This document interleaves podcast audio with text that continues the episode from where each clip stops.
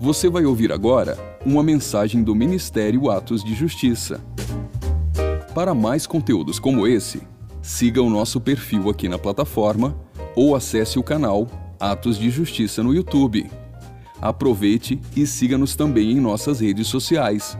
Que Deus te abençoe poderosamente. E lembre-se, viva todos os dias da sua vida por causa daquele dia. Senhor, amém?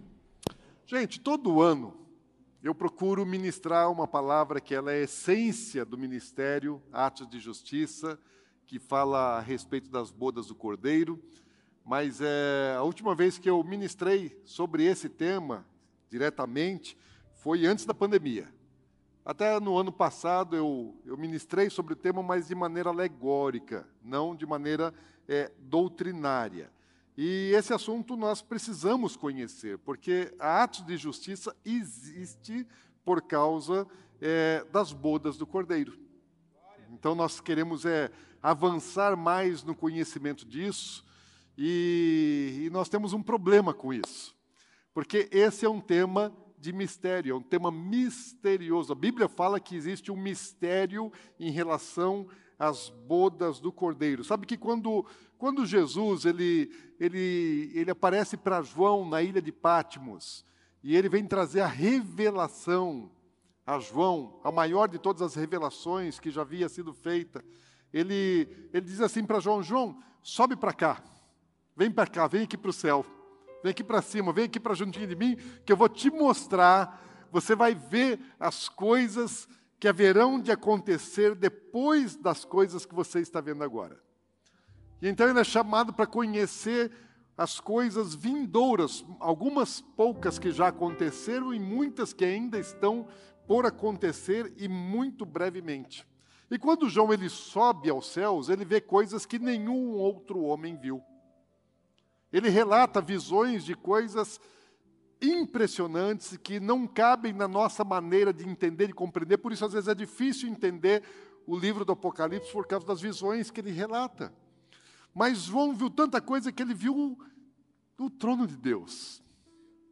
Ele viu os 24 anciãos. Ele viu os quatro seres viventes. Ele viu os anjos, querubins, arcanjos, ele viu o surgimento do anticristo, do falso profeta na terra, o governo dele sendo estabelecido aqui. Ele viu as duas testemunhas que se levantaram para profetizar no tempo do governo do anticristo. Viu o anticristo matar as duas testemunhas. Viu também as duas testemunhas ressuscitarem e subirem aos céus.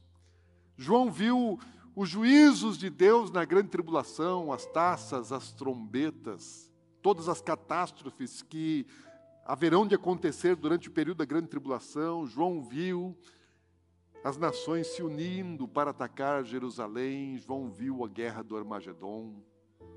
João viu a queda do governo do anticristo. João viu Jesus vindo dos céus, montado num cavalo branco. Com Jesus, todo o seu exército celestial, João viu escrito na coxa de Jesus: Rei dos reis, Senhor dos senhores. João viu Deus assentado num trono branco, no juízo final. João viu a nova Jerusalém, com as suas muralhas de pedras preciosas, as suas portas feitas de pérola viu as ruas de ouro da Nova Jerusalém, João viu a árvore da vida, o rio que corre da cidade. João viu muito mais, grandes coisas o Senhor revelou a João. Mas tem uma coisa que João não viu, que foi o casamento de Jesus, as bodas do Cordeiro. Ele relatou as bodas do Cordeiro, mas daquilo que ele ouviu Lá em Apocalipse, vai lá, Apocalipse 19, no versículo 6. Apocalipse 19, versículo 6. Diz assim: Então, depois de ter visto tanta coisa, então ouvi. Não viu, ele só ouviu, como uma voz de numerosa multidão, como de muitas águas e como de fortes trovões, dizendo: Aleluia! Pois reina o Senhor nosso Deus, o Todo-Poderoso. Alegremo-nos, exultemos e demos-lhe a glória, porque são chegadas as bodas do Cordeiro, cuja esposa a si mesmo já se ataviou, pois lhe foi dado vestir-se de linho finíssimo, resplandecente e puro. Porque o linho finíssimo são os atos de justiça dos santos. Então me falou o anjo: escreve, Bem-aventurados aqueles que são chamados à ceia das bodas do Cordeiro. E acrescentou: são estas as verdadeiras palavras de Deus. Tudo que acontece no mundo físico, natural, é sombra das coisas que acontecem no mundo espiritual. Há uma correspondência, há uma correlação entre as coisas espirituais e as naturais. Porém, as espirituais são muito maiores, muito mais complexas, muito mais ricas do que todas as coisas naturais. O que há de natural é apenas sombra das coisas espirituais. E Paulo ele, ele ministrou sobre muitos assuntos, fazendo correlações entre o natural e o espiritual. E uma delas foi do casamento. Lá em Efésios 5, Paulo está ensinando a respeito do matrimônio, falando da união de um homem e de uma mulher, falando da origem, do princípio de todas as coisas. Ele, ele se reporta, ele vai lá a Gênesis no capítulo 2, quando Deus manda que o homem se una à mulher e sejam os dois uma só carne, constituam família e sejam uma nova criatura, um novo ser. E Paulo, lá em Efésios 5, no versículo 31, ele fala assim: Eis porque deixará o homem a seu pai e sua mãe e se unirá à sua mulher. Qual é a razão? E se tornarão os dois uma só carne. Grande é este mistério, mas eu me refiro a Cristo e a igreja. Paulo está dizendo assim: sabe por quê que Deus mandou o homem e a mulher se casarem? Porque isso é uma referência, isso é um símbolo, isso é um anúncio a respeito da união de Cristo com a igreja. E, e como João não ouviu, Paulo também está dizendo: olha, esse assunto do casamento de Jesus é um mistério. Deus é Deus de mistério. E apesar de ser um assunto misterioso, que não temos todas as informações a respeito do tema, a Bíblia não nos deixa completamente ignorantes também sobre o assunto. A Bíblia fala é, muitas coisas é, sobre esse tema. E antes de, de, eu te falar um pouquinho do que a Bíblia diz a respeito disso, deixa eu te contar o que, que me causou é, interesse no assunto. Lá em 2007, ainda não era pastor, foi um pouco, uns seis meses antes da arte de justiça é, começar, nós estávamos num culto doméstico na casa do Cobes, da Sueli. Estão aí, não? Não, né? Acho que não.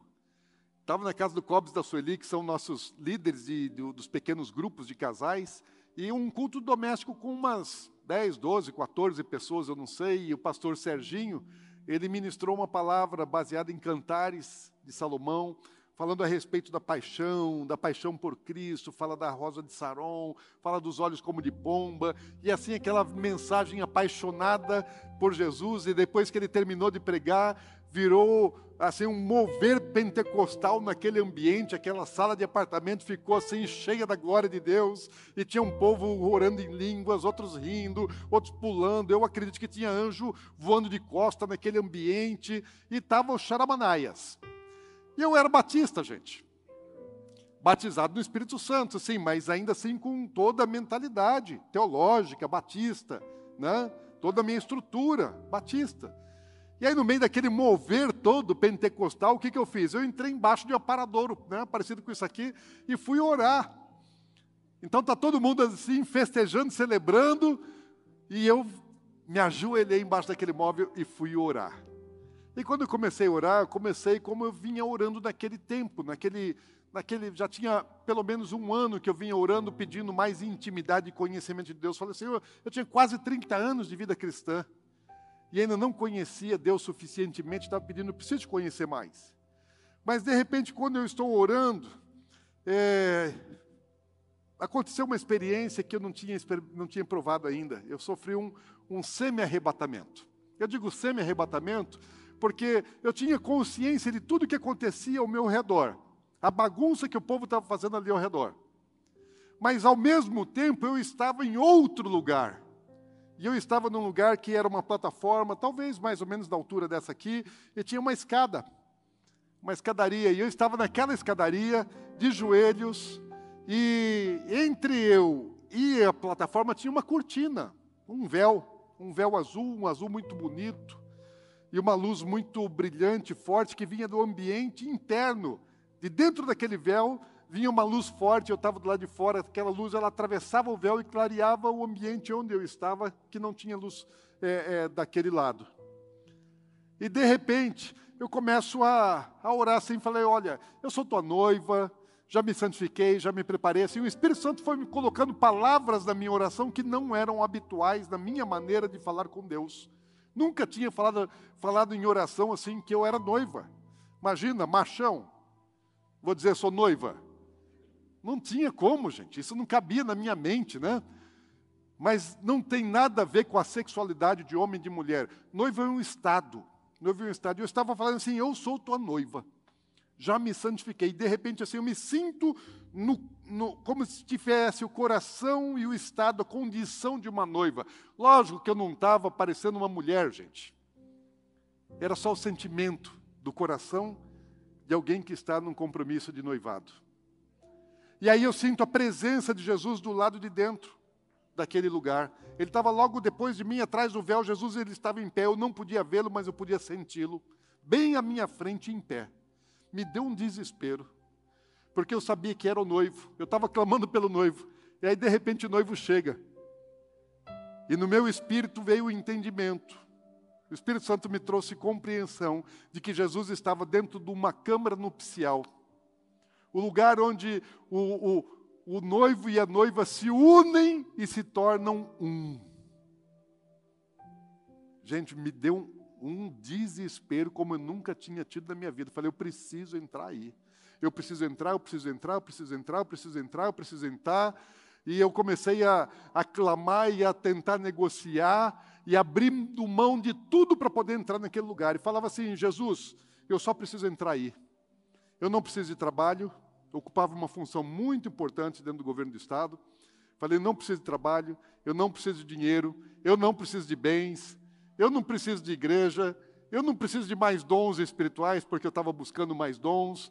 Falar, Senhor, eu não preciso nem mesmo da minha família, que eu tanto amo, minha esposa e meus filhos. Ainda não tinha minhas netas. E eu falava assim: eu preciso é só do Senhor. Naquele momento eu entendi que Jesus era suficiente que eu não precisava nada mais além de Jesus. Tudo que eu precisava na minha vida, na minha existência, era de Jesus.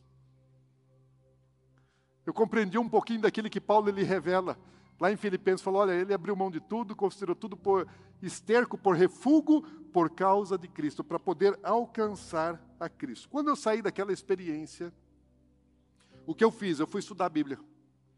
E por dois meses, eu fui buscar na Bíblia todas as referências a respeito de noivado e de casamento. E fui procurar também na literatura a respeito da, da vida social em Israel, do povo judeu, nos tempos bíblicos.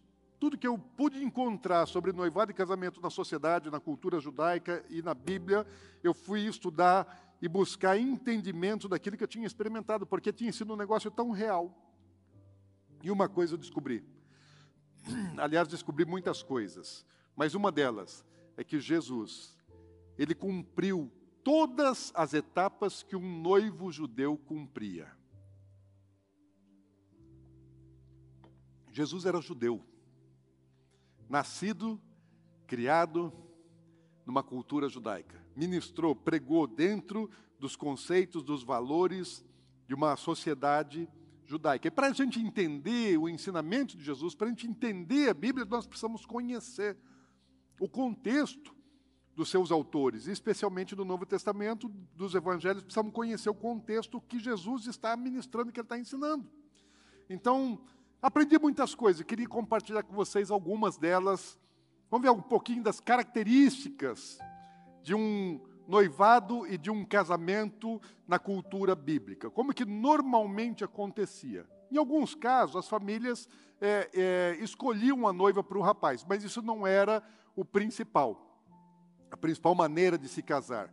Normalmente, o jovem, o rapaz, quando ele chegava na época já de se casar, já está maduro, já está na época de constituir família, ele fica com a antena ligada e fica olhando, observando. Até que ele encontra e vê uma moça e ele se interessa por ela, ele fica apaixonado por aquela moça, ele deseja casar com aquela moça. Nós temos aí, por exemplo, lá na, na história de Sansão, que fala que ele desceu lá em Juízes 14, fala que ele desceu até a cidade de Timna, que era uma cidade na Filisteia, dos filisteus. E aí ele viu uma moça, uma filha dos filisteus naquela cidade, e ele gostou daquela moça, gostou do que ele viu, voltou para casa e falou para os seus pais: Pai, eu vi uma moça dos filisteus, da cidade de Timna, e eu quero me casar com ela. Vai lá e tomai, adquire ela para ser a minha esposa.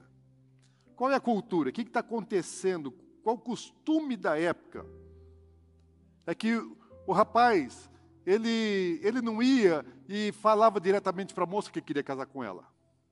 Ele gostou da moça, se interessou pela moça, e ele vai compartilhar com os pais dele. Falou, pai, gostei de uma moça, estou interessado nela. E eu quero que o senhor adquira ela para mim. Como que é isso? Que cultura é essa? Quando aconteceu com Sansão, o pai falou ainda para ele, falou, ô filho, tem tanta moça aqui bonita em Israel, tanta moça interessante, solteiras, tantas virgens de Israel, e você vai se interessar logo por uma filisteia. Pai, é essa, não tem jeito. Mas era Deus que estava no negócio, porque ela era uma estrangeira de uma terra, é, de um povo mau, de um povo ruim, né? e ele, da, da boa linhagem, da boa semente, ele se interessa por alguém de uma linhagem inferior. Então ele convence seu pai e ele vai lá e, e faz um trato de casamento entre as famílias. Então essa cultura, Jesus ele também, é, também praticou isso. Em que sentido? A Bíblia fala que Jesus nos amou quando éramos nós ainda pecadores. Jesus ele olhou para você e para mim assim que nem Sansão olhou para uma filisteia e se apaixonou gostou de você, gostou de mim, se apaixonou por nós. E mais do que isso, mais do que nos amar, ele desejou se unir como num matrimônio, em se casar conosco. Sabe que o casamento foi criado por causa disso, por causa do tipo de relacionamento que Jesus quer ter comigo e com você. Essa é a razão, é o que Paulo está dizendo lá em Efésios capítulo 5. É a figura, da relação que Jesus quer estabeleceu algo nesse mundo, casamento. Melhor coisa que tem aqui nesse mundo, casamento, família, dentro dos princípios, padrões, do jeito de Deus. E a Bíblia nos fala assim que nós o amamos só porque ele nos amou primeiro. Então eu e você amamos a Jesus primeiramente porque nós fomos amados. E sabe que Jesus ele nos desejou. E certamente Jesus teve uma conversa teve, um, teve um, um, uma tratativa com o Pai, conversou a respeito disso, do desejo, do sentimento do coração dele, do amor dele por nós. Houve essa conversa entre Deus, o Pai, e Jesus Cristo, seu Filho. Eu não estou ouvindo o teclado, dá um pouquinho de, de retorno de, do teclado aqui para mim, que ele me ajuda também. É bênção, gente, tem unção. Agora estou te ouvindo. Ah, sei que não estava tocando, né, Ricardinho? Não era só eu que não estava te ouvindo, né? Ninguém estava te ouvindo aqui. Então Jesus ele conversa com o pai e eles fazem um planejamento. Nós não, não conhecemos o que houve nessa conversa entre Jesus e o pai. Mas certamente eles falaram a respeito de nós e planejaram a vinda de Jesus e como é que nós seríamos conquistados. E quando, e quando o jovem fala com seu pai, o que, que eles faziam? Então eles iam até a moça, até a família da moça, e, e entravam em acordo de casamento do rapaz e da noiva. E esse acordo ele era celebrado, ele era selado com o pagamento de um dote. Sempre o pai do noivo pagava um dote, um valor, porque isso representava o valor daquela moça. Ele está dizendo: eu reconheço o valor dessa moça e vou pagar o preço por ela. E o valor do dote não era pouca coisa, não. Na Bíblia existem vários exemplos de dotes que foram pagos. Por exemplo, Abraão pagou um, um, dote por Rebeca, noiva de Isaac. Dez camelos carregados de presente de coisas valiosas foram levados para serem dados como dote pela noiva do seu filho. Abraão tinha muitos bens, tinha muitos recursos, tinha dinheiro, então ele podia fazer isso ele fez. Deu muito dinheiro muito recurso, muita coisa de valor. Tem outra história lá de Jacó. Jacó é neto de Abraão e Jacó era pobre, apesar de neto de um cara rico, ele saiu de casa corrido, né, porque o irmão dele queria matá-lo. Ele saiu só com um cajado, ou seja, saiu sem bens, saiu sem propriedades, sem posse. E quando ele está chegando no seu destino, ele encontra Raquel. E o cara se apaixonou por Raquel e agora só tem um, um, bastão, só tem um cajado. Como é que ele vai agora é, fazer uma proposta de casamento se ele não tem nada, não tem como pagar um dote? Não tinha como alguém se casar sem pagar um dote. E aí ele faz um acordo com, com, com o pai né, da, sua, da sua desejada Raquel. E o acordo é assim: você vai trabalhar para mim sete anos. O pai de Raquel fala: olha, você vai trabalhar para mim por sete anos.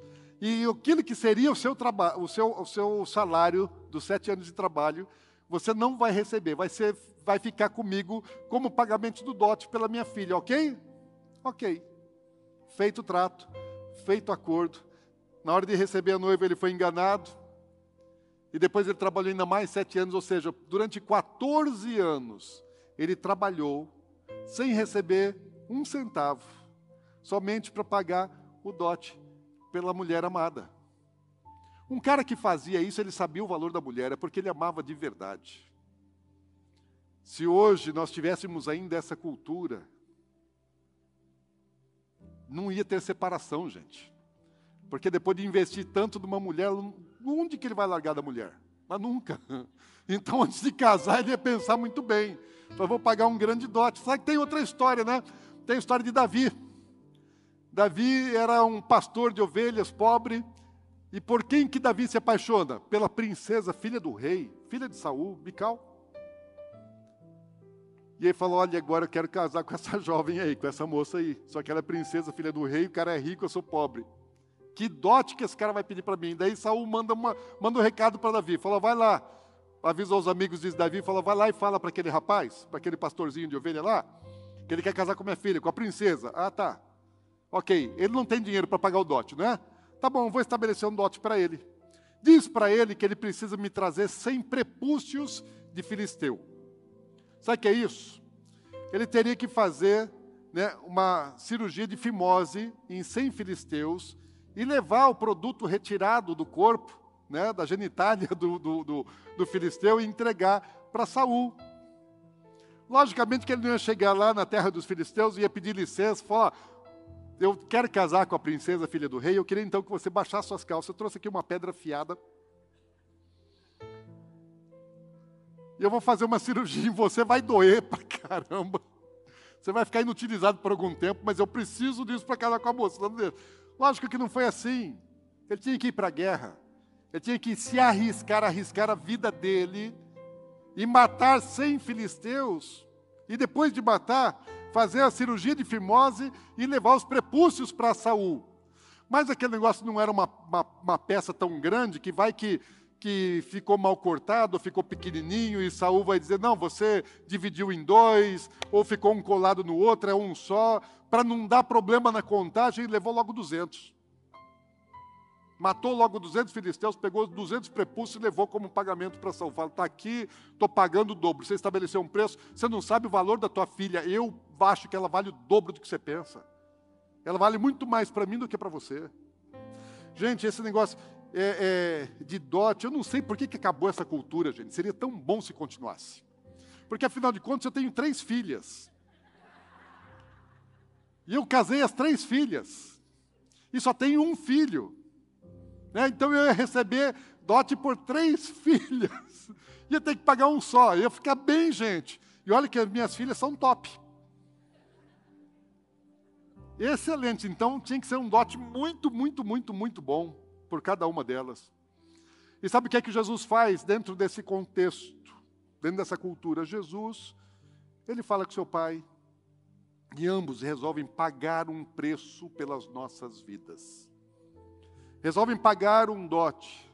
A Bíblia diz, o versículo mais conhecido fala que Deus amou tanto a gente, que deu o seu filho, a coisa mais preciosa. Ele não deu ouro, não deu prata, não deu coisa de valor monetário, não deu serviço, não pagou pelas nossas vidas com sangue alheio, de animais inocentes ou de pessoas, ou seja lá do que fosse. Reconhecendo o nosso valor, ele falou: Eu vou pagar o preço. E o preço pelas nossas vidas, o preço do nosso dote foi todo o sangue de Jesus. Agora a Bíblia fala assim que nós fomos comprados. Você só compra alguma coisa que você não tem, que não é teu. Você só compra alguma coisa que pertence a outro. Mas afinal de contas, nós não pertencíamos a Deus? Nós não somos feitura, criaturas feitas à imagem e semelhança de Deus? Sim, perfeitamente. Porém, quando pecamos, nós espontaneamente, e às vezes na ignorância, mas espontaneamente, nós queremos, desejamos e praticamos o pecado. Isso nos afasta, nos tira de Deus, e à medida que nós pecamos, quem toma posse das nossas vidas é o diabo. Então todo pecador pertence a Satanás. Pelo pecado nós somos escravizados. Escravo é aquele que não é dono de si mesmo, aquele que pertence a um senhor. Então nós somos entregues a Satanás através do pecado, fomos escravizados por ele. Por isso é que Jesus teve que nos comprar, pagar um preço, porque ele não nos, nos tinha mais por causa do nosso pecado.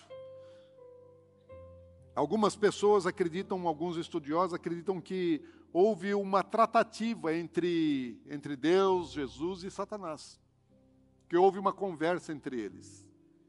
E Satanás pediu, quando Jesus fez o jejum de 40 dias e foi ao monte para ser tentado, foi ao deserto para ser tentado, Satanás ele pede a Jesus que o adore.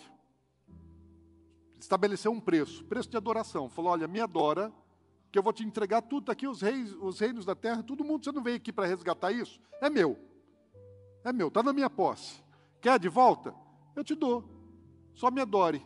Aí Jesus fala: não, esse preço não, não tem negócio com esse preço, porque a adoração é exclusiva só para Deus, só para o Pai.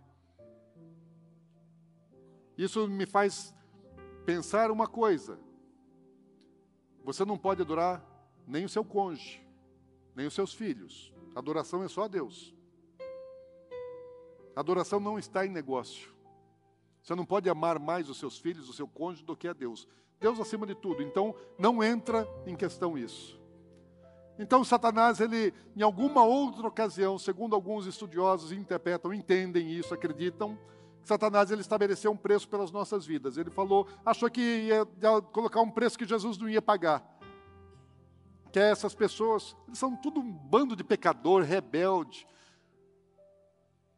criminosos, falam mal da vida alheia, impuros, imundos, adúlteros. Mas o que você quer com eles, Jesus? Não vale nada esse povo. Satanás, qual o preço?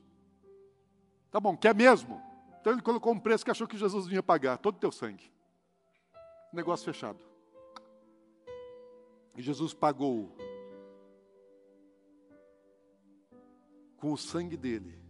Porque Satanás deve ter estabelecido um preço, não sabendo o nosso valor, mas Jesus, sabendo o nosso valor, pagou o preço que Satanás pediu.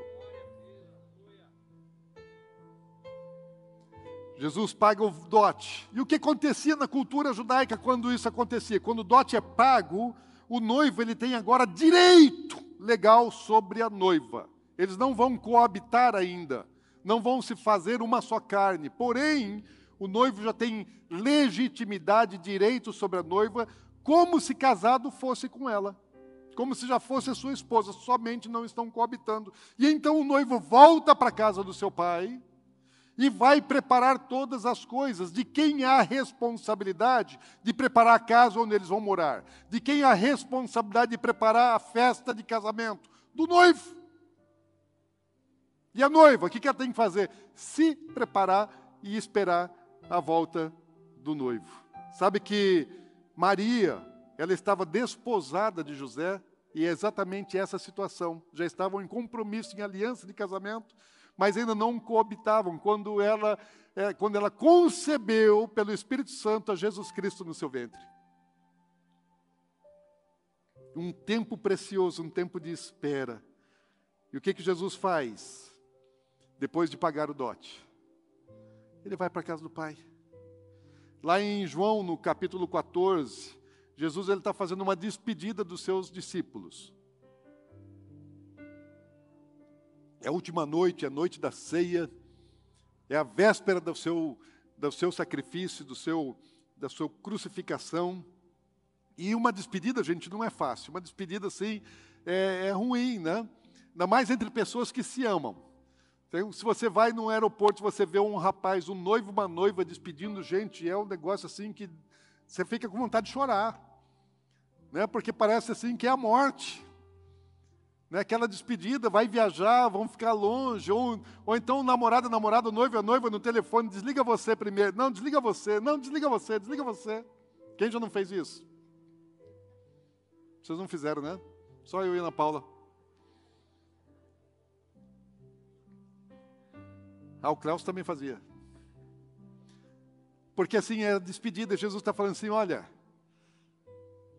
não fiquem, não fiquem preocupados, fiquem tranquilos. Ele fala assim: ó, não se turbe o vosso coração, não se entristeçam, creiam em Deus, creiam no Pai, creiam também em mim, o Pai e o Filho, juntos. Fala, na casa de meu Pai tem muitas moradas. Se não fosse verdade, eu não teria dito mas eu vou preparar-vos lugar, porque aquilo que está lá já está ocupado, não é de vocês ainda. Então vou lá preparar um lugar para vocês, e quando eu for e vos preparar lugar, eu voltarei, quando estiver pronto, eu voltarei para vocês e os receberei para mim, e os levarei para o lugar que eu preparei, para que estejamos juntos, para todos sempre, vamos ficar juntos. Sabe o que está acontecendo quando Jesus está dizendo isso aos seus discípulos? Isso é uma aliança que o noivo fazia com a noiva. Estou indo. Vou preparar tudo. Se prepara, porque eu vou voltar para te buscar. Não se preocupe com o resto, acredita. Eu e o pai fizemos um compromisso, fizemos uma aliança, pagamos o dote. Eu tenho direito legal sobre vocês. E eu vou voltar para te buscar, é isso.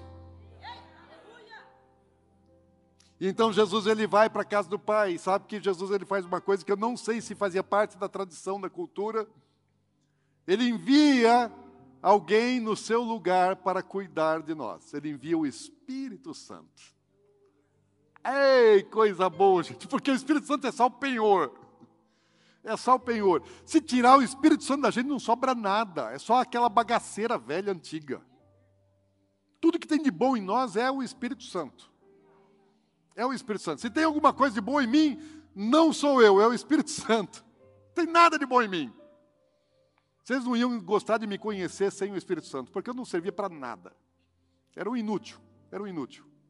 Mas o Espírito Santo mudou tudo, transformou tudo. Porque essa é a obra do Espírito Santo, de transformar, de mudar, de aperfeiçoar. Por que, que o Espírito Santo precisa fazer isso? porque ele sabe qual é a natureza, o caráter de Cristo Jesus, e ele veio preparar uma noiva para Cristo.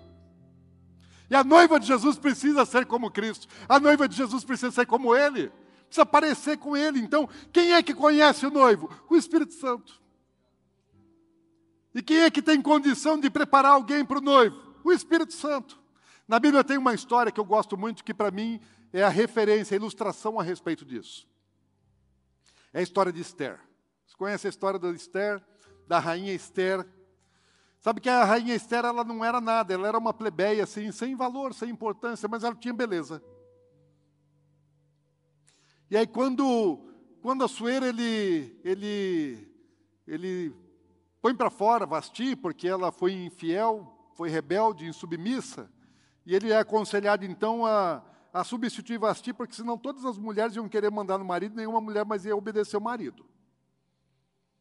E aí os, os, os, os assessores iam falar, manda essa mulher embora, que nós vamos tudo olhar para ela e vai achar que é assim. E só Ana Paula não dá mau exemplo, hein? Dê bom exemplo. Aí, Aí Assuero ele precisa de uma nova rainha.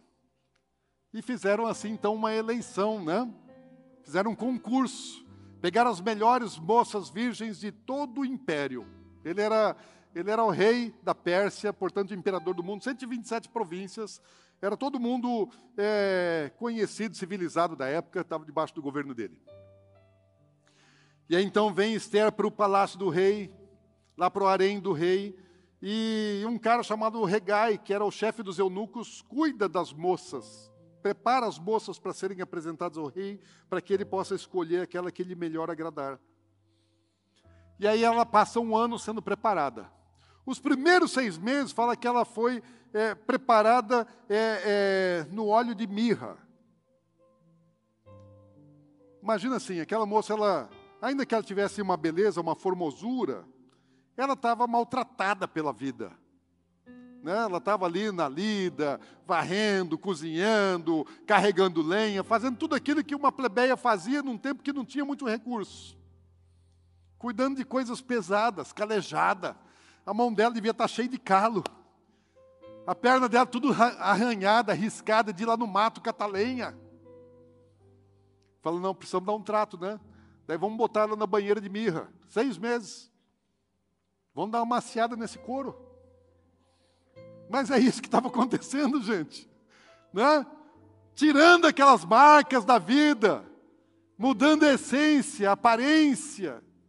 E durante seis meses ela está ela tá mergulhada na mirra. Lógico que ela não ficou seis meses mergulhada numa banheira, mas todo dia ela entrava no, na unção, no óleo de mirra. Estava sendo ungida, gente, ungida no óleo. Porque para você ir para Jesus, você precisa estar no óleo. E ela estava sendo ungida na mirra.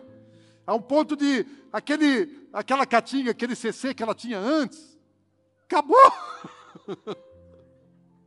Agora ela está cheirosa. Ela não precisa passar desodorante, perfume, porque a mulher está cheirosa. Sai pelos poros, porque entrou tudo pelo poro da mulher. Então a pele dela agora está macia, sedosa, cheirosa. Mais seis meses só das perfumarias, dos ungüentos e de todas as especiarias que eram usadas pelas princesas. Então pensa a mulher que foi assim preparada para ficar nos trinques para o rei, porque assim não é qualquer coisa que vai chegar para o rei. O rei merece o melhor, amém? Pode pegar a bagaceira, mas vai ter que arrumar. E é isso que o Espírito Santo faz comigo com você.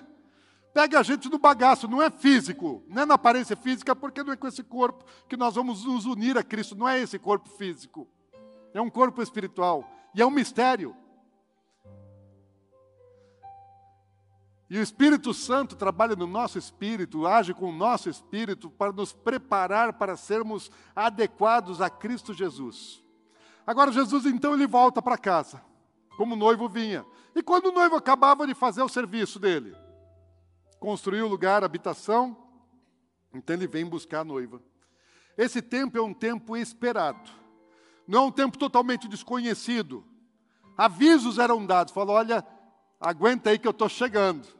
Qualquer hora dessa chegou, já, já passou o inverno, já entramos na primavera, ó, estou chegando, te prepara, me espera que eu estou chegando. Ele só não dizia o dia e a hora, mas o tempo da volta dele era conhecido. O dia e a hora era surpresa, fazia parte do contexto, a surpresa. A Bíblia fala muitas vezes a respeito da surpresa da volta de Jesus e fala assim que ele vem como ladrão, ele vem à meia-noite. Um noivo não chegava à meia-noite. Meia-noite não era horário de noivo chegar. Tanto é que quando a Bíblia fala assim que é, deu meia-noite, o noivo não tinha, lá na, na, parábola das dez virgens, né, elas atrasou, o noivo não chegou, não vai chegar meia-noite, vão dormir, dormiu todo mundo. Porque não era costume de um noivo chegar naquele horário, ou seja, chega numa hora que ninguém está esperando. Mas então o noivo ele vinha. E quando ele, quando ele voltava para encontrar sua noiva, ele não vinha sozinho, ele vinha acompanhado dos seus amigos, ele vinha com um cortejo. E a noiva, ela se preparava junto com as suas amigas, com o cortejo da noiva. Então o cortejo do noivo vinha até, o corte... até onde estava a noiva com o seu cortejo. E ambos se encontravam e depois iam para a festa de casamento na casa do pai do noivo. Jesus, quando voltar, a Bíblia já nos diz que ele vem com todos os anjos dos céus. Ele vem com os seus amigos celestiais.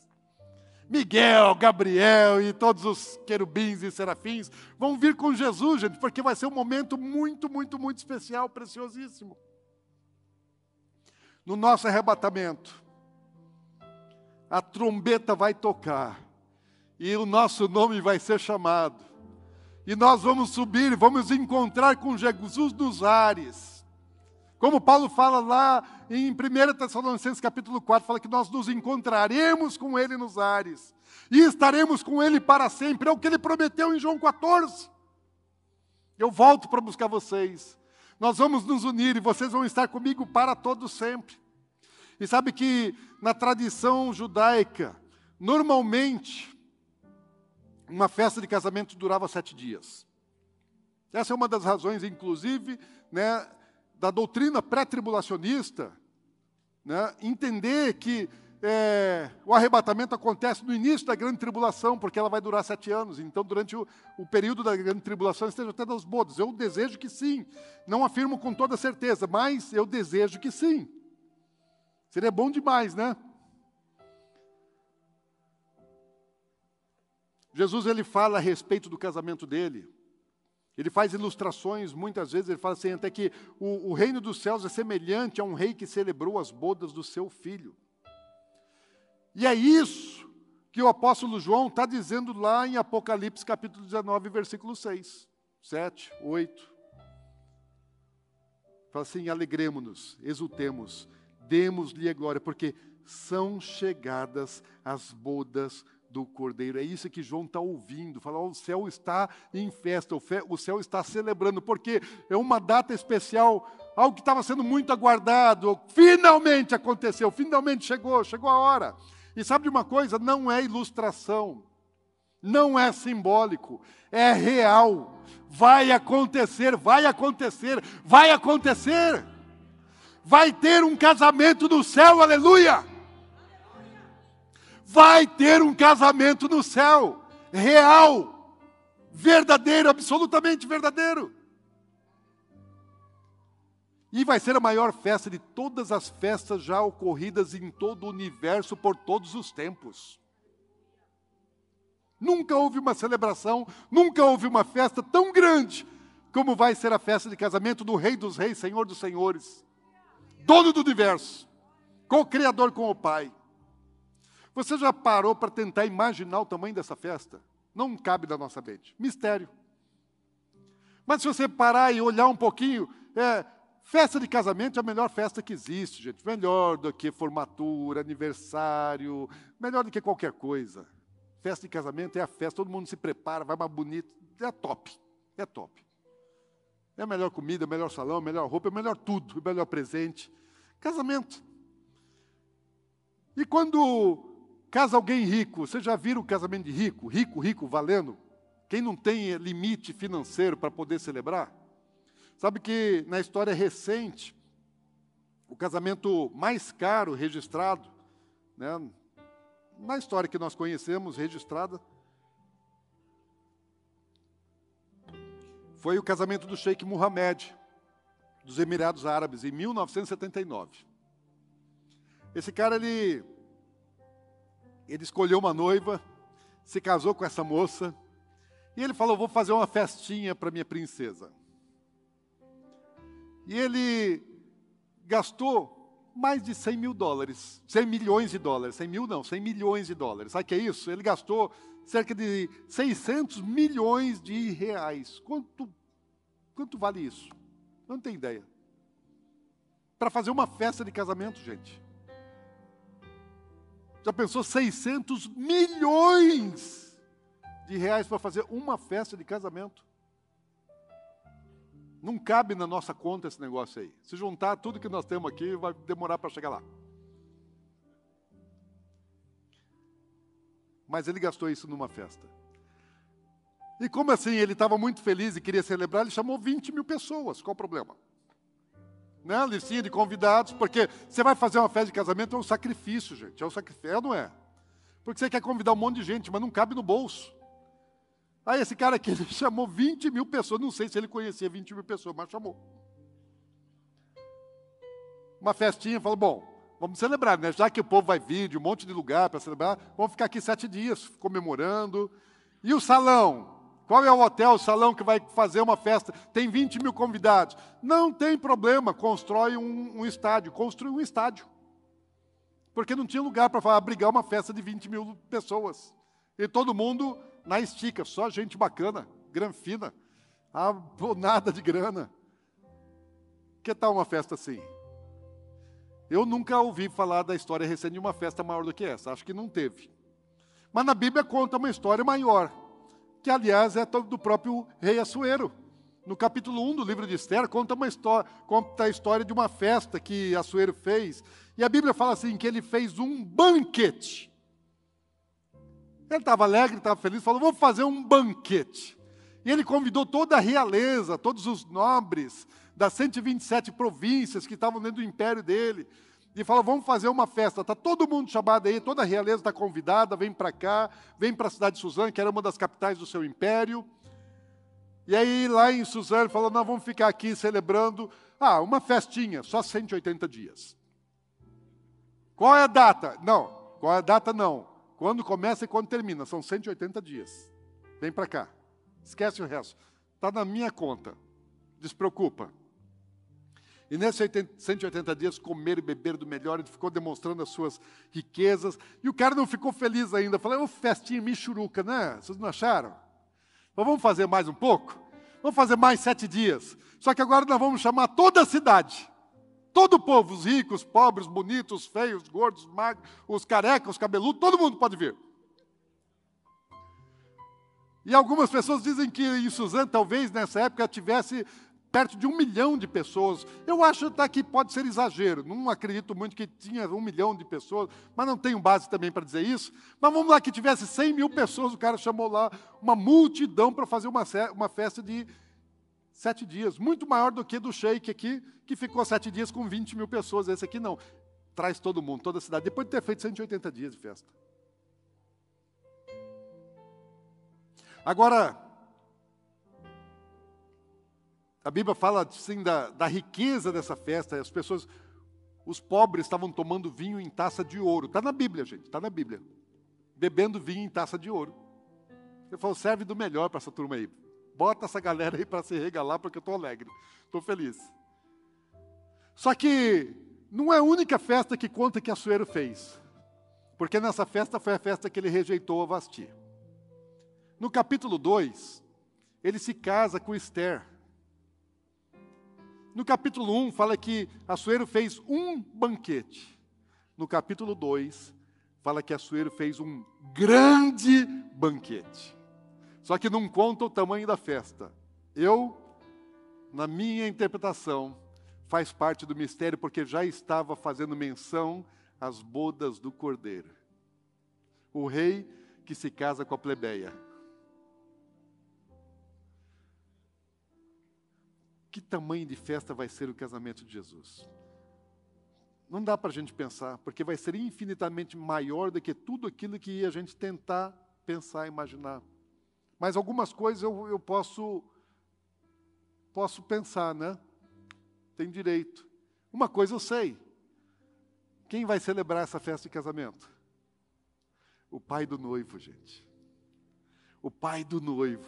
O Deus que criou os céus e a terra vai estar lá como celebrante da festa do casamento do seu filho. E isso é top demais, porque eu já casei três filhas, eu celebrei o casamento das três.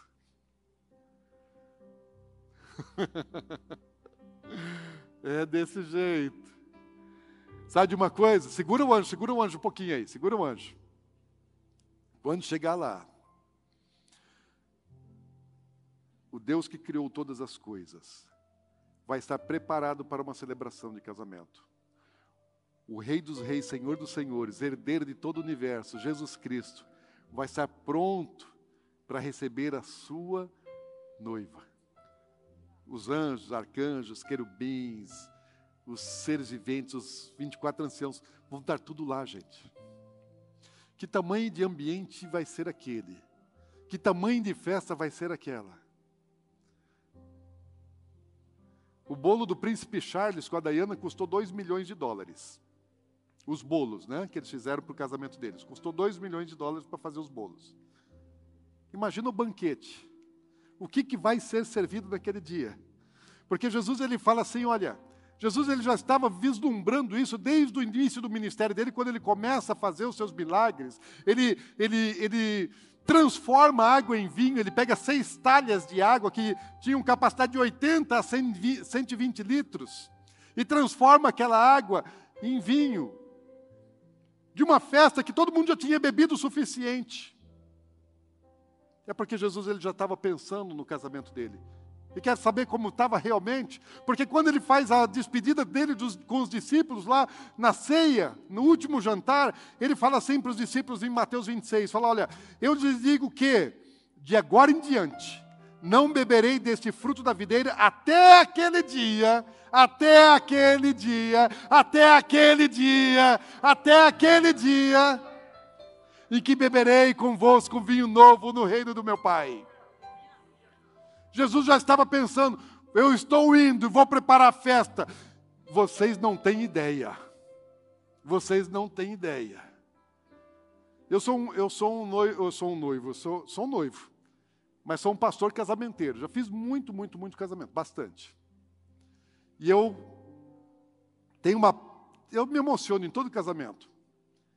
Eu não sei se já teve algum que eu não chorei. Porque eu choro, lá no altar eu choro. E sabe que hora que eu choro? Tem um momento muito especial porque eu começo a pensar no que está por vir. Todo casamento é profético. O casamento existe por causa da nossa união com Cristo. E a parte mais importante do casamento para mim é aquela, porta, é aquela parte que está o noivo aguardando e abre a porta e toca a marcha nupcial.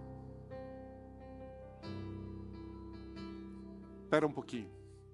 Eles não entenderam, nunca participaram de uma festa de casamento.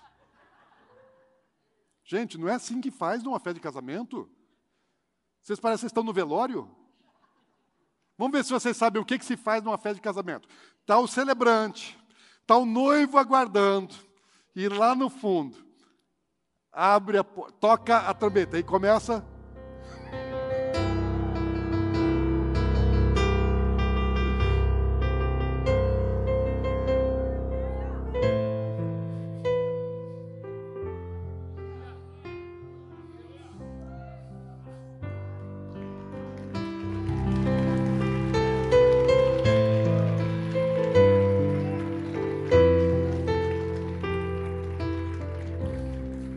vejo uma noiva entrando de branco, pode se sentar, se senta.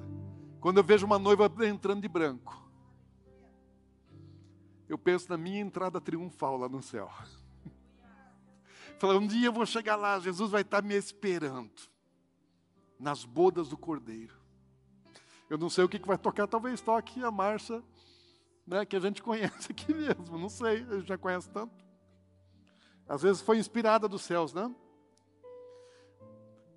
Não sei quando vai ser, mas é a data mais aguardada, essa é a data mais esperada nos céus. É por isso que os anjos estão gritando, estão celebrando, e João só está ouvindo. Alegremos-nos, exultemos, demos-lhe a glória, porque finalmente são chegadas as bodas do Cordeiro.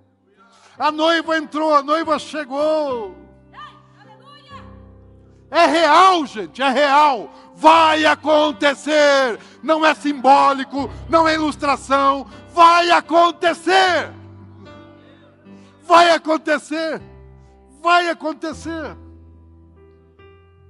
E sabe que quando nós nos casamos com Jesus, Aquilo que Deus nos ensinou, mandando que o homem e mulher se unissem e ambos se tornariam um. É isso que vai acontecer entre nós e Ele, por isso é um mistério. Paulo está dizendo, isso é um grande mistério, nós não entendemos. Porque será assim.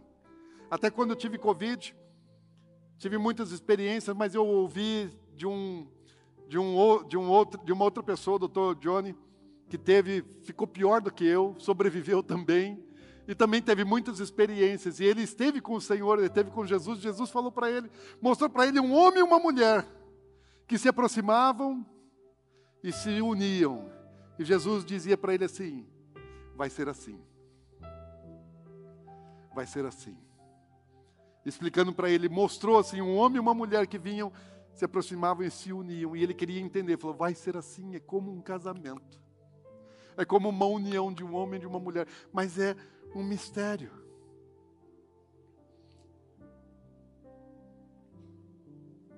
Você só se casa nesse mundo por causa disso. Senão você não precisava casar. Os animais não casam, gente. Eles procriam sem precisar casar. Você está com seu cônjuge aí, quem está com o cônjuge, olha para o cônjuge. Olha, esposa olha para o seu marido, marido olha para sua esposa. Mas faz um olhar de apaixonado, vai. Você escolheu casar com essa pessoa, até que a morte te separe. Então olha assim, olha apaixonadamente. Você lembra o dia que você se casou? Você lembra o dia do seu casamento? Olha aí para o teu cônjuge, como você olhou no dia do casamento.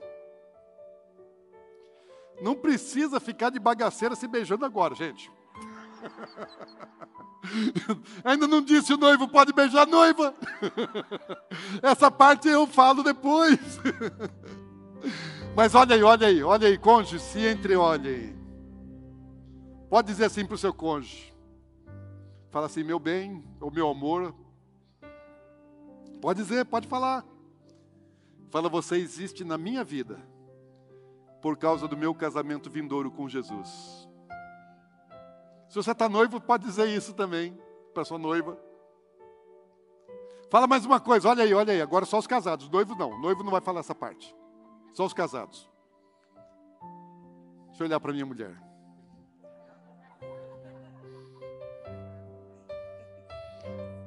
Meu bem, pode repetir, fala assim para ela, fala meu bem.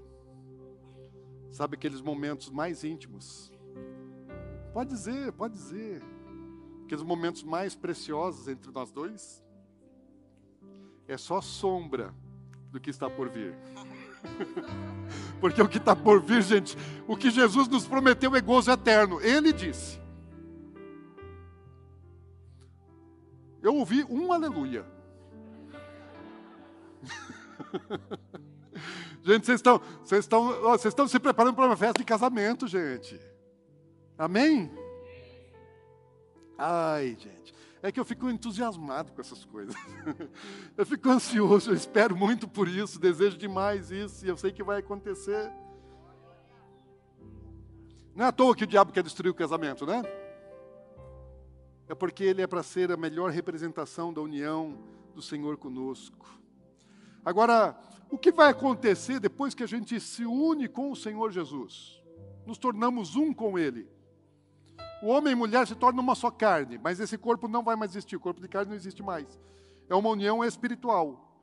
Aí já não tem mais essa parte da sexualidade do macho e da fêmea. Não é, é diferente, gente, é diferente, é mistério. Machão, você não vai precisar passar batom, não. Fica tranquilo. Beleza? Não vai usar véu, grinalda, não. Fica tranquilo, não é isso. Agora, o que, que acontece quando você se unir com Cristo? Sabe o que, que João diz? Na sua carta lá, na primeira carta, no capítulo 3, verso 2, ele fala assim: Olha, amados, hoje nós somos filhos de Deus, mas Ele ainda não nos mostrou o que seremos quando Cristo vier. Sabemos, porém, que seremos semelhante a Ele, pois o veremos como Ele realmente é. Está dizendo assim: não sabemos. Mistério, não sabemos. Eu sei o que eu sei, o que eu sou hoje. Filho de Deus, todos que, que o receberam, deu-lhes o poder de serem feitos filhos de Deus. E hoje nós somos filhos de Deus porque recebemos a Cristo Jesus como nosso Senhor e Salvador. Mas João está dizendo assim: isso não é o fim. Existe um outro estágio, um outro estado posterior a esse que ainda vai ser revelado.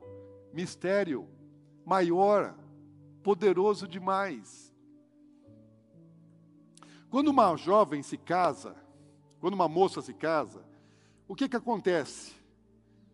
Ela ela muda o sobrenome dela, não muda? Cadê? A Natália está aí? Não? Natália e Lucas estão aí? Não estão aí. Acho que eles ficam sabendo que eu vou usar eles de exemplo, né? Daí eles fogem não vem. Mas a, a Natália, minha filha caçula, vou usar ela como exemplo aqui para algumas coisas. É, bom exemplo. A Natália tem o sobrenome Amorim, meu sobrenome. E ela sempre foi Natália Amorim, sempre foi Natália Amorim. Aí apareceu o Lucas na vida dela. Ele não é Amorim, ele é Grisoste. Gente, quem investiu nessa menina, quem cuidou, quem lavou o bumbum dela, quem trocou fralda, quem pagou escola, faculdade, todas essas coisas, fui eu, Dinho Gladstone Amorim, Amorim, Gladstone Amorim. Só que apareceu o tal do Lucas Grisoste na vida dela. E sabe como é que ela assina hoje? Natália Grisoste. Que, que o Lucas fez por essa menina?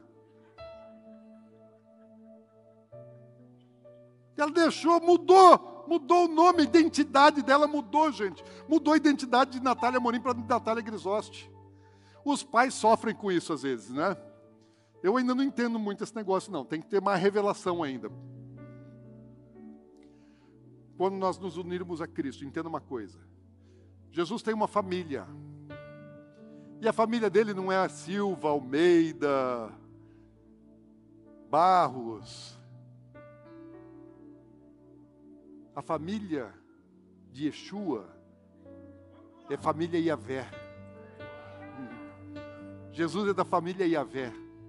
Porque o pai é Iavé, o filho é Iavé, o espírito é Iavé. Ele, é, ele pertence à família Iavé. Esse é nome de família de Deus. Olha para mim. Quem se casar com Jesus vai entrar para a família Yahvé.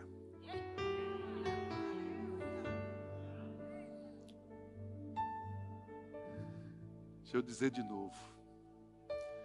Quem se casar com Jesus vai deixar o estado, a natureza, o ser, quem você é hoje, e você vai entrar para uma outra família na qual você não nasceu, mas você vai ser inserido numa outra família. Quem casar com Yeshua vai entrar para a família Yahvé.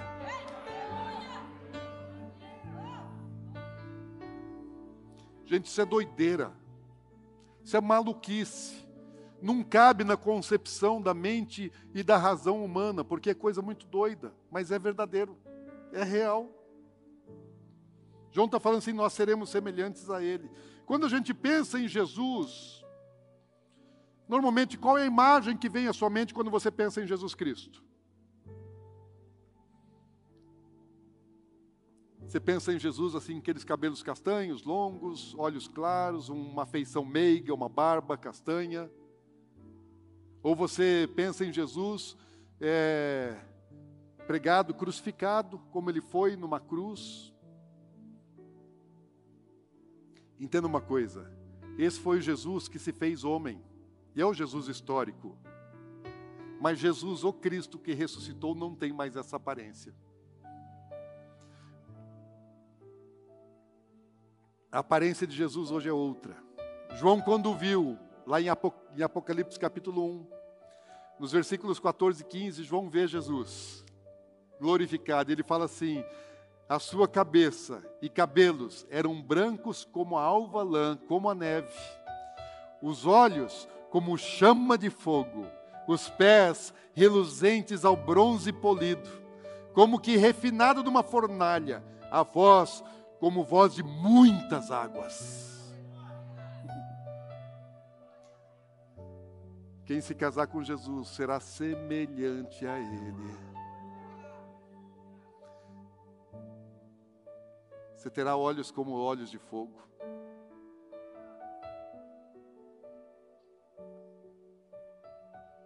Eu não sei qual vai ser a nossa aparência, qual vai ser o nosso jeito, mas nós seremos semelhantes a Ele. E quando você entrar para a família Yahvé, você vai chegar lá no céu hoje.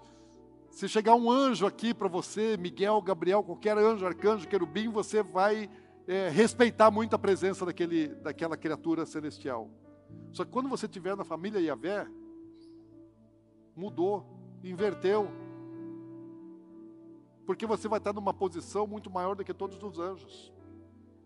Quem casa com Jesus, aqui no mundo, a mulher casou com, com um rapaz, ela já se torna meieira de tudo que ele tem, ou não é? Quem casar com Jesus é meieiro do universo, gente.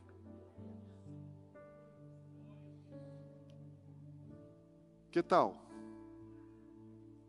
Quem está correndo atrás de dinheiro, para de correr atrás de dinheiro corre atrás de Jesus. Amém? Gente, eu não vejo a hora desse negócio se cumprir. Mas eu sei de uma coisa. Há dois mil anos atrás, Jesus foi preparar lugar.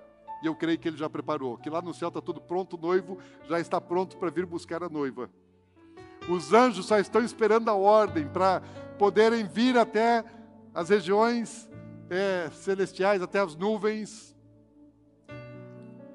até o primeiro céu, onde nós nos encontraremos com Ele no primeiro céu e seremos levados ao terceiro céu.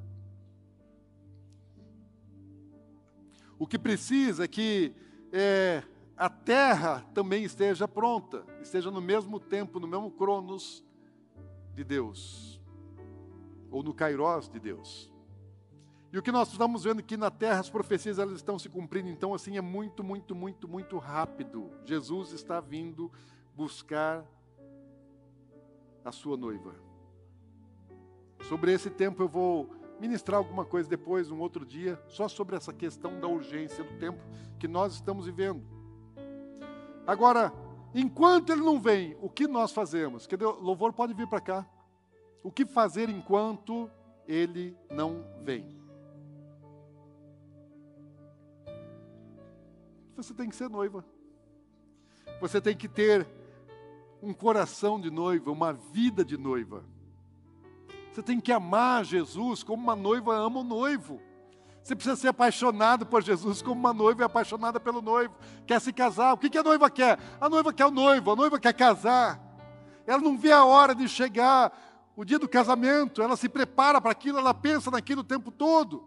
Então você tem que amar a Jesus mais do que todas as outras coisas da sua vida, porque Jesus deu a própria vida por você. E o que ele espera? Reciprocidade de amor. Que você também esteja disposto a dar a sua vida por ele.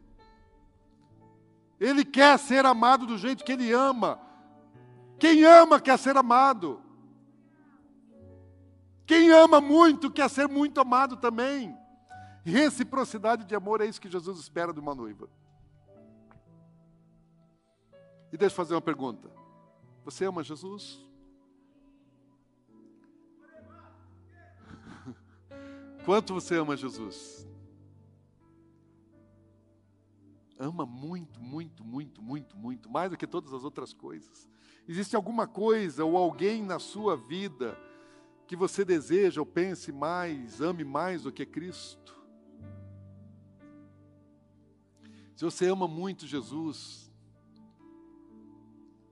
quanto você pensa nele todos os seus dias? Quantas vezes por dia você pensa em Jesus? Porque uma noiva pensa no noivo o tempo todo, gente. A noiva ela vive apaixonada o tempo todo, pensando no noivo, desejando ele, querendo ele. Como é que você prova para Jesus que você ama ele? Você obedece aos mandamentos, porque ele disse: Quem me ama, cumpre com os meus mandamentos. Prova de amor, é obediência aos mandamentos dele. Você deixaria tudo por ele? Você está vivendo na condição de noiva, se preparando, porque ele foi preparar tudo e você está se preparando, fazendo a sua parte. Sabe que eu tive uma, uma experiência assim, muito legal no, no noivado da Natália. Ela namorou e noivou mais ou menos um ano e meio, mais ou menos isso, né? E a Natália, quando ela conheceu o Lucas, ela estava ainda na faculdade e ela fazia medicina e a gente nas refeições toda a refeição, gente, era só falar de doença, de sangue, de cirurgia, de posto de saúde. Era só essas coisas, gente. Eu só pensava nisso, só pensava em ambiente hospitalar, né, lugar, tratamento médico, doença, só essas coisas, só ouvia falar disso. Tudo que ela estava aprendendo, tudo que ela estava descobrindo, tudo que ela estava fazendo, ela queria compartilhar com a gente a mesa. Daí apareceu um rapaz lá em casa, o Lucas. E os olhos da minha filha viraram, gente. A cabeça dela virou. O papo dela virou, o coração dela virou. E aí, todo dia a gente sentava novamente à mesa, Quando a gente estava o tempo todo junto, ela só falava de uma coisa: do Lucas. Ela continuou estudando, se preparando, se formou, mas ela só falava do tal do Lucas. E ela fala que ele é lindo, ele é lindo, ele é lindo, ele é lindo, é, lu, é lindo. E, e, gente, você, quem conhece o Lucas sabe que ele é, ele é meio bugre, né? Assim, é um, ele é meio índio. E ela fala que ele é lindo e eu, como, eu apelidei de Líndio. Não, o menino é ajeitado, gente. O menino é ajeitado. O menino, menino bonito, gente boa. Lógico, vou para casar com minha filha. E aí eu vi assim na vida deles, né, o que é um noivado de verdade. Que eu não tinha experimentado aquele nível de, de, de relacionamento, pelo menos assim, não associado com a Bíblia, com a revelação da palavra. E, e, isso aconteceu depois de eu ter esse entendimento, depois de ter estudado e aprendido sobre essas coisas na Bíblia. Então foi assim a prática de ver na vida real, dentro de casa, uma noiva, como é que é um coração de uma noiva. E eu aprendi com minha filha como é que tem que ser com Jesus Cristo. E ela só falava do dia do casamento. Gente, ela começava, ela fazia contagem regressiva. Pai, estão faltando 382 dias para o meu casamento. Quando marcaram a data do casamento, daí é contagem regressiva. Todo dia tinha contagem regressiva, gente. Pai, estão faltando 234 dias. Pai, estão faltando 183 dias. Pai, estão faltando 37 dias. Quando chegou na última semana, era contagem regressiva de horas. Aí já não é mais de dia, né? Daí já é contagem regressiva de horas. E eles casaram. Casaram no dia 5 de agosto de 2017. Gente, eles valorizaram tanto a data do casamento deles que agora, quando eles fizeram agora cinco anos de, de, de casado, eles tatuaram a data do casamento. Não que eu, eu nem sou a favor de, de tatuagem, mas eles tatuaram, os dois tatuaram a data do casamento deles. Porque entenderam alguma coisa. Eles têm uma história de relacionamento, de amor, de união.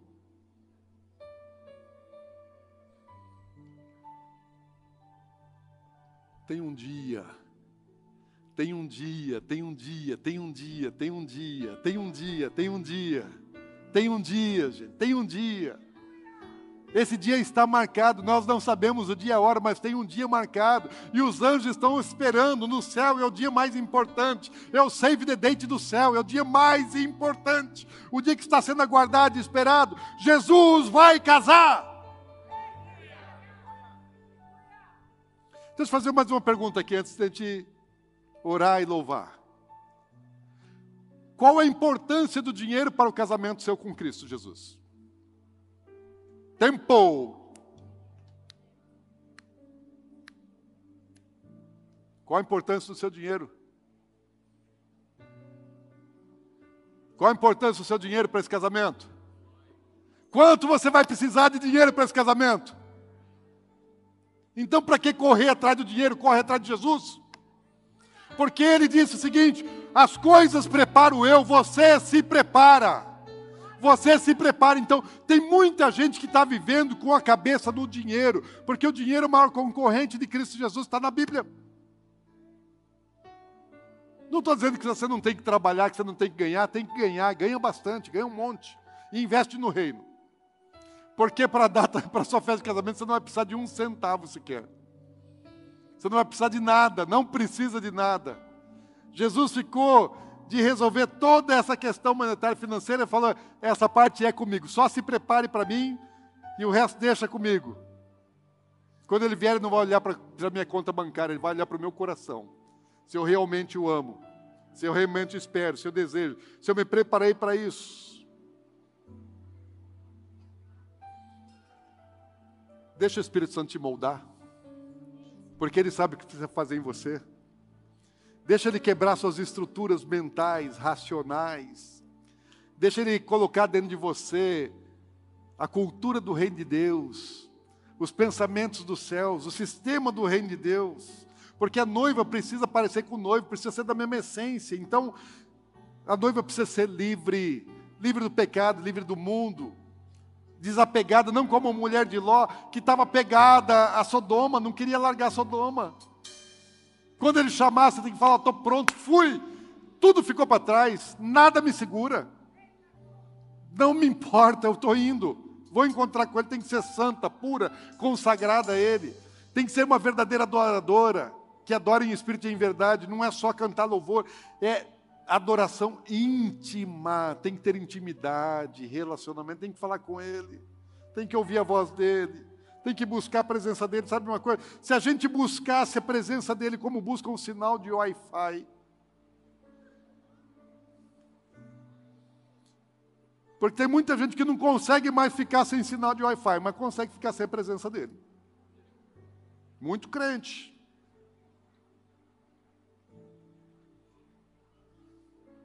O que é que você está buscando mais na sua vida? Só tem uma coisa que ficou na responsabilidade da noiva, além de se cuidar: preparar a sua veste preparar a sua veste. Tem uma parte das vestes que é responsabilidade da noiva. E eu vou encerrar aqui. Sabe qual que é a responsabilidade da noiva em relação às vestes? Deixa eu voltar lá em Apocalipse 19, no versículo 7, fala assim: A noiva a si mesmo já se ataviou, já se vestiu, pois lhe foi dado vestir-se de linho finíssimo, resplandecente e puro, vestido de noiva. Porque o linho finíssimo são os atos de justiça dos santos. Espera lá. Você vai chegar no céu e você vai receber uma veste nupcial.